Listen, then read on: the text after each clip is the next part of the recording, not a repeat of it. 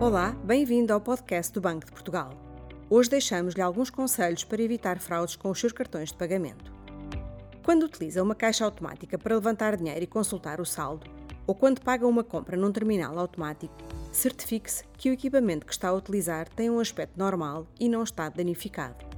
Em caso de dúvida, é sempre preferível não usar. E não se esqueça de marcar sempre o PIN em privacidade.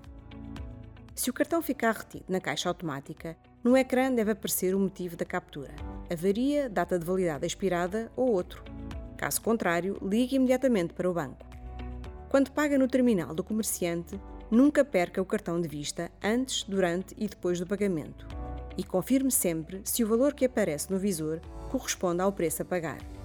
Se recorrer à tecnologia contactless, aproxime o cartão do leitor do terminal apenas depois de ter validado o valor. Não repita a operação se não aparecer no visor que a tentativa de pagamento foi anulada ou mal sucedida e exija sempre um comprovativo do pagamento. Se perder o cartão ou desconfiar que foi roubado, informe de imediato o banco. Depois da notificação, não poderá ser responsabilizado por valores movimentados indevidamente, a não ser que esteja a cometer fraude.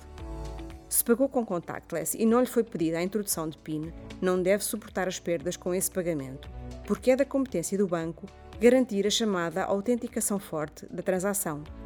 Saiba mais sobre os seus direitos em caso de fraude com cartões em bportugal.pt e acompanhe-nos no Twitter, LinkedIn e Instagram.